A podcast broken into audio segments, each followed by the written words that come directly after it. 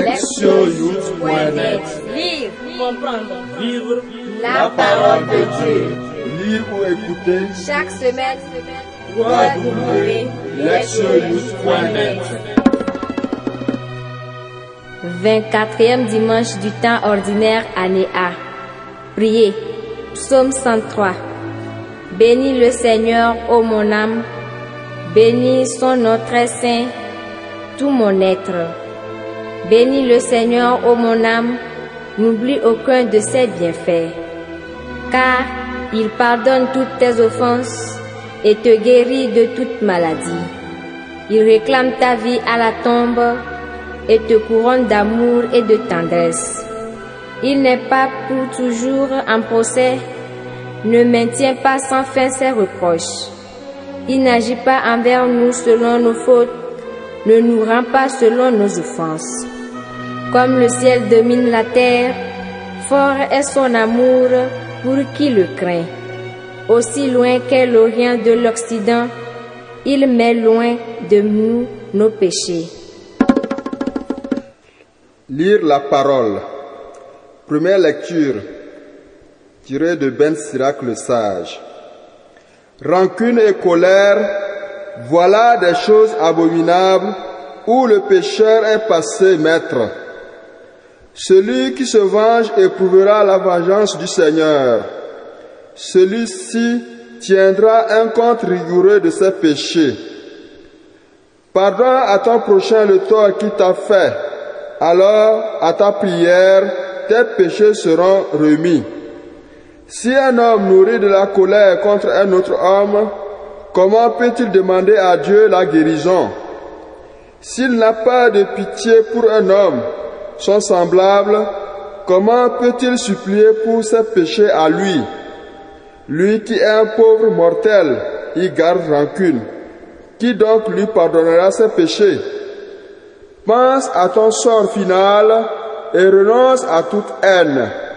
Pense à ton déclin et à ta mort et demeure fidèle au commandement. Pense au commandement et ne garde pas de rancune envers le prochain. Pense à l'alliance du Très-Haut et sois indulgent pour qui ne sait pas. Deuxième lecture. Romains 14, 7 à 9. Frères, aucun d'entre nous ne vit pour soi-même et aucun ne meurt pour soi-même. Si nous vivons, nous vivons pour le Seigneur. Si nous mourons, nous mourons pour le Seigneur. Ainsi, dans notre vie comme dans notre mort, nous appartenons au Seigneur. Car si le Christ a connu la mort, puis la vie, c'est pour devenir le Seigneur et des morts et des vivants. Évangile. Matthieu 18, 21 à 35. En ce temps-là, Pierre s'approcha de Jésus pour lui demander, Seigneur, lorsque mon frère commettra des fautes contre moi, combien de fois dois-je lui pardonner?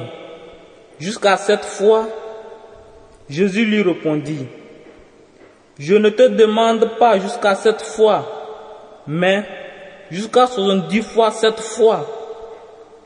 Ainsi, le royaume des cieux est comparable à un roi qui voulut régler ses comptes avec ses serviteurs. Il commençait quand on lui amena quelqu'un qui lui devait dix mille talents, c'est-à-dire 60 millions de pièces d'argent. Comme cet homme n'avait pas de quoi rembourser, le maître ordonna de le vendre avec sa femme, ses enfants et tous ses biens en remboursement de sa dette. Alors tomba à ses pieds, le serviteur demeurait prosterné et disait, Prends patience envers moi et je te rembourserai tout. Saisi de compassion, le maître de serviteur le laissa partir et lui remit sa dette.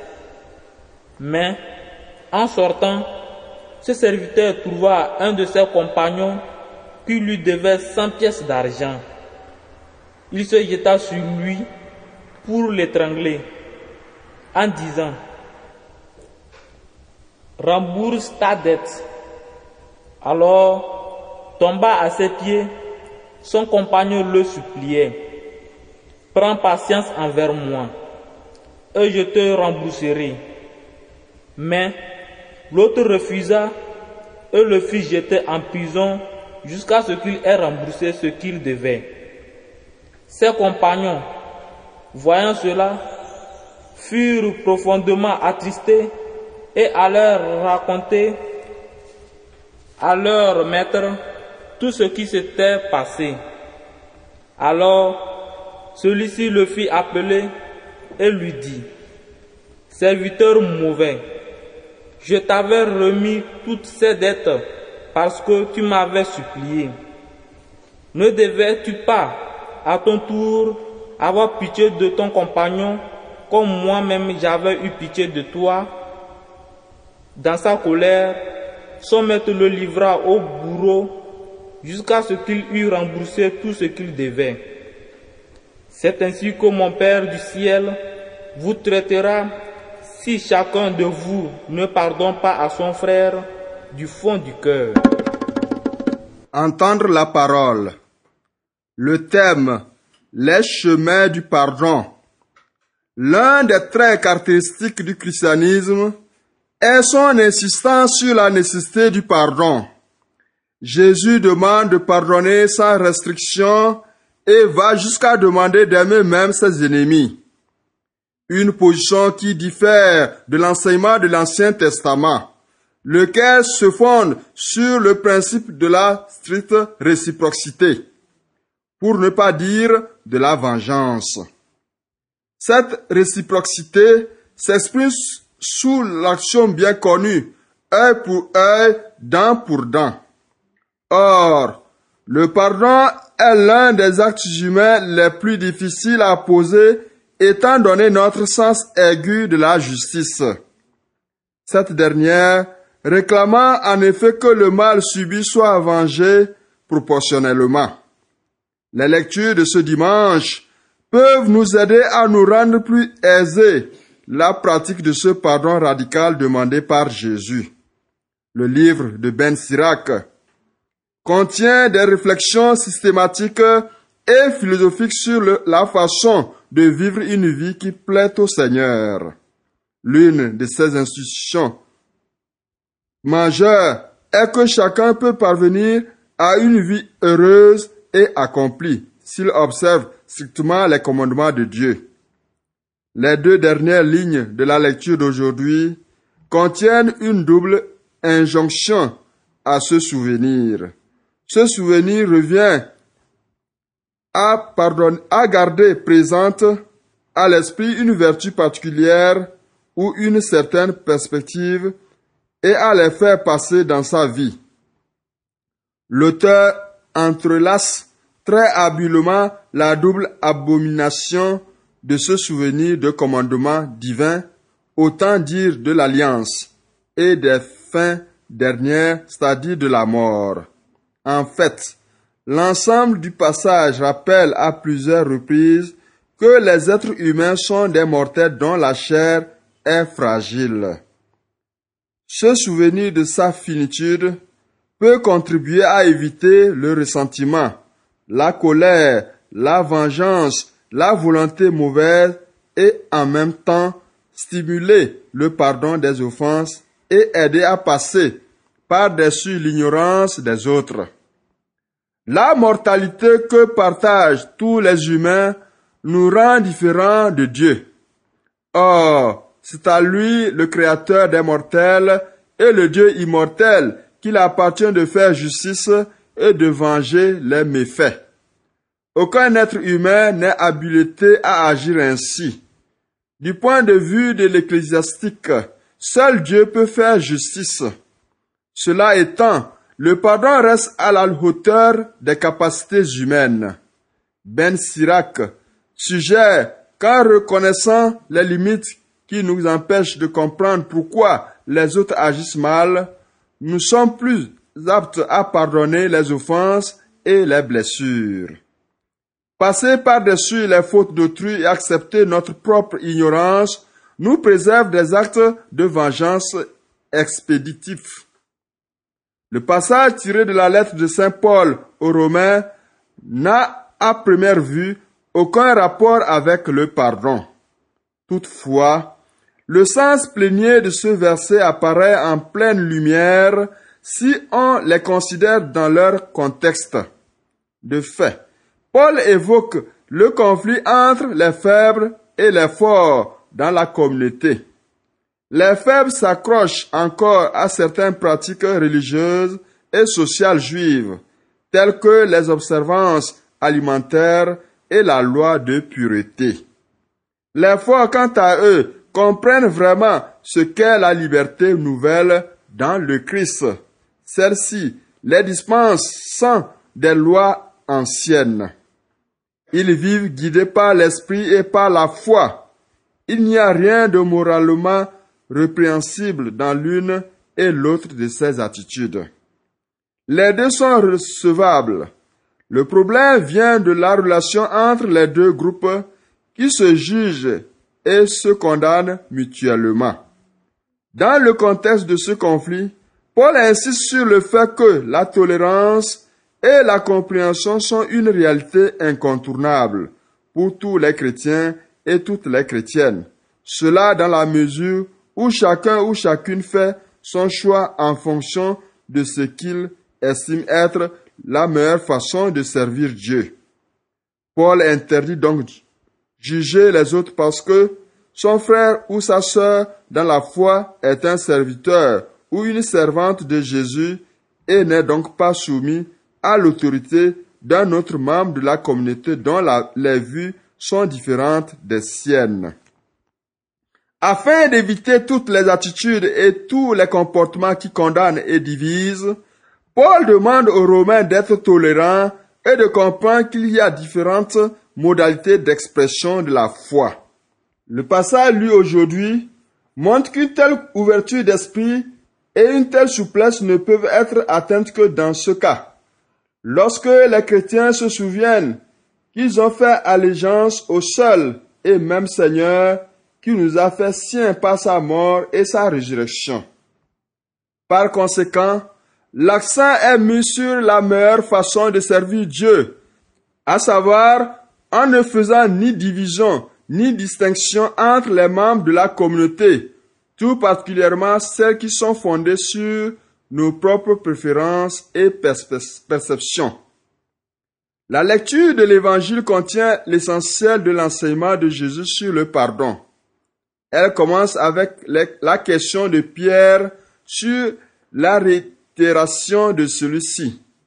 Les maîtres juifs de l'époque demandaient de renouveler le pardon, mais jusqu'à trois fois seulement. Pierre va beaucoup plus loin en parlant de cette fois. Sept est un chiffre symbolique qui renvoie à la complétude et à la perfection. Ainsi, le disciple demande s'il doit pardonner toujours et absolument. La réponse de Jésus a pour objectif de le choquer, lui et tous ceux qui entendront cette parole. En affirmant qu'il faut pardonner cette fois, cette fois, il veut dire que nous ne devions même pas penser à nous poser la question de renouveler le pardon et à quelle fréquence, car celui-ci est aussi essentiel et indispensable à la vie que l'air que nous respirons. La parabole qui suit illustre ce pourquoi le pardon est signifiant. L'histoire choquante du serviteur dont les dettes ont été remises et qui refuse de pardonner à son tour nous enseigne une leçon importante au sujet de Dieu. Dans le récit, le maître qui représente le Seigneur remet une dette de dix mille talents, ce qui aujourd'hui avoisinerait quelques trente tonnes d'or. Cette dette énorme est remise gratuitement et pourtant le débiteur pardonné refuse de remettre la somme relativement peu élevée de 100 deniers, équivalent actuel, actuel de 100 jours de salaire. Cette différence incroyable entre les deux dettes sert à mettre en valeur à quel point Dieu est généreux et miséricordieux. Même les plus grandes dettes peuvent être remises. La leçon de la parabole est claire. Dieu traite les êtres humains avec miséricorde et compassion. Le principe spécifique à Matthieu, vous serez parfait comme votre Père céleste est parfait, peut être appliqué ici. Puisque Dieu pardonne sans restriction et généreusement, tous ses enfants doivent faire de même. Ainsi, le pardon n'est pas une option mais une nécessité pour les chrétiens et les chrétiennes. Jésus demande qu'il soit pratiqué sans réserve aucune.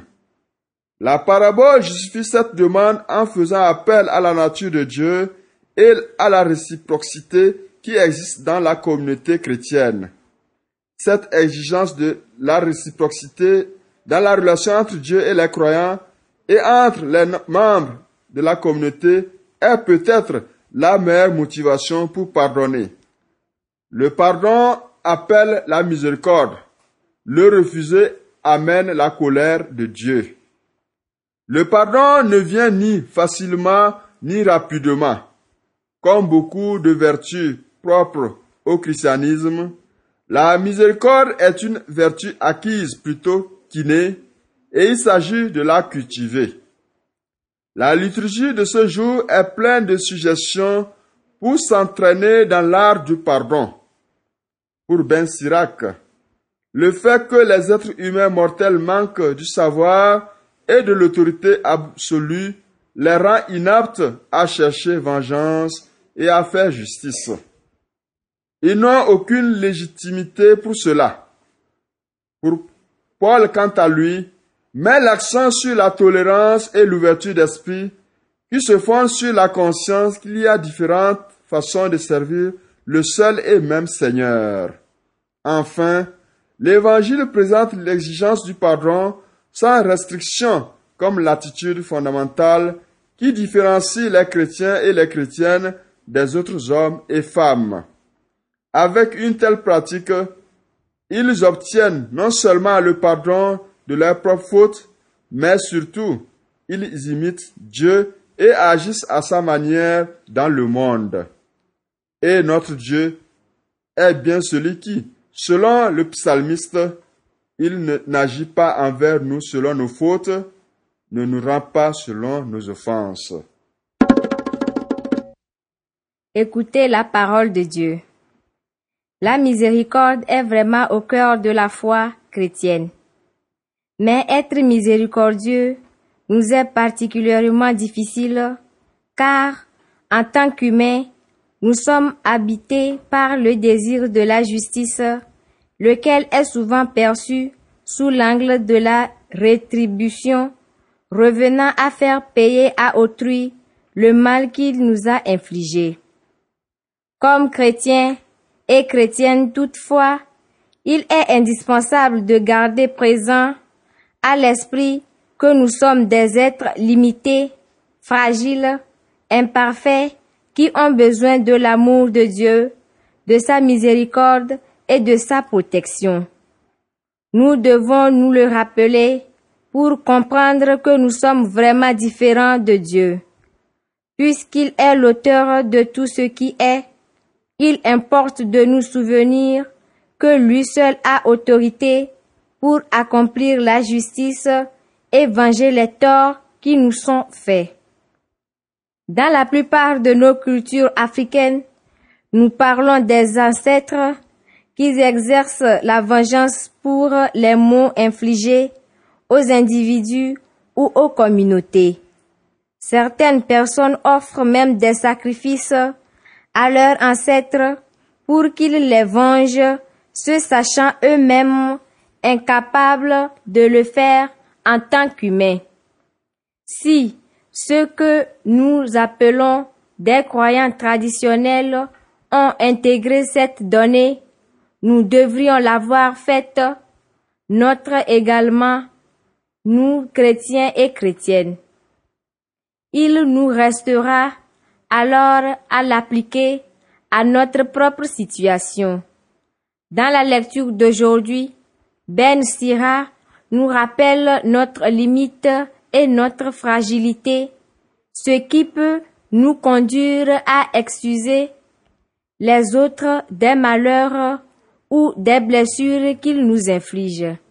De fait, être conscient de cette fragilité nous permettra de pardonner plus facilement à un ami qui a trahi notre confiance, qui nous a volé ou laissé tomber quand nous avions vraiment besoin de son aide.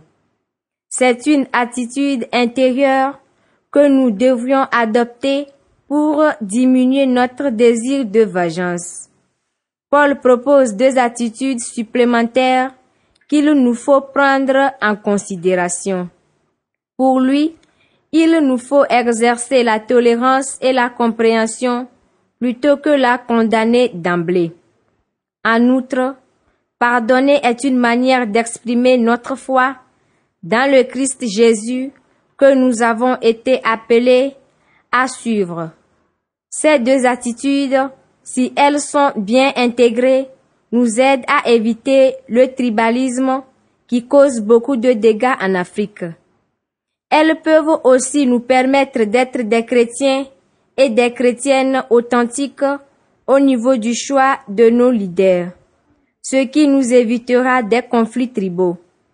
Dans l'Évangile, Pierre demande à Jésus s'il doit pardonner souvent. La réponse de ce dernier est vraiment surprenante puisqu'elle indique que nous ne pouvons vivre sans le pardon. Nous en avons besoin autant que l'air que nous respirons, ce qui illustre si bien la parabole de Jésus. Elle montre que la générosité et la miséricorde de Dieu sont sans limite.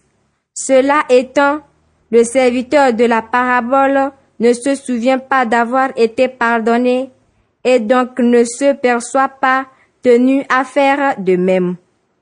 Comme le dit le proverbe, dont les amendes de palme ont été ouvertes par un esprit bienfaisant ne devraient pas oublier de rester humble. Le serviteur de la parabole ne se souvient pas de sa propre fragilité. Le pardon est donc une nécessité pour nous, pour nous ce qui suppose d'apprendre et de cultiver l'art de pardonner. Laissons-le devenir une part intégrante de notre vie afin que nous puissions en permanence vivre réconciliés avec nous-mêmes, les autres et bien sûr avec Dieu. Proverbe. Ceux dont les amendes de palme ont été ouvertes par un esprit bienfaisant ne devraient pas oublier de rester humbles. Agir, s'examiner. Est-ce que j'ai arrêté toute communication avec ceux et celles qui m'ont blessé et fait du mal? En ne prenant pas leurs appels ou en ne répondant pas à leurs emails.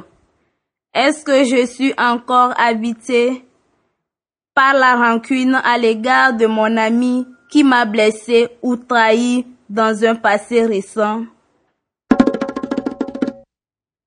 Répondre à Dieu. Dans mes prières de ce jour, je m'examinerai et je me pardonnerai. Et dans la foulée, je pardonnerai à ceux et celles qui m'ont fait de la peine d'une manière ou d'une autre. Répondre à notre monde. Écrivez ou appelez vos parents ou amis qui vous ont blessé ou fait du mal et à qui vous aviez décidé de ne pas pardonner. Dites-leur que vous leur avez pardonné. En tant que groupe, que chacun et chacune prennent un papier et un stylo et écrivent les noms de ceux et celles à qui ils en veulent. Dites-leur que vous leur pardonnez et priez pour chacun et chacune d'entre eux en prononçant leur nom. Priez. Ô Seigneur notre Dieu, je te rends grâce et je te supplie de me pardonner et d'avoir pitié de moi.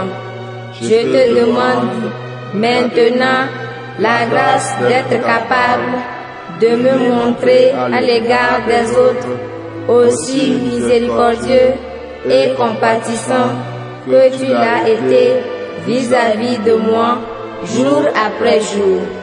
Aide-moi à pardonner à tous ceux et à toutes celles qui m'ont causé du tort. Je te le demande par le Christ notre Seigneur. Lectionyouth.net Lire, comprendre. Vivre La Parole de Dieu. Lire ou écouter chaque semaine roi douloureux, lecture-nous toi-même.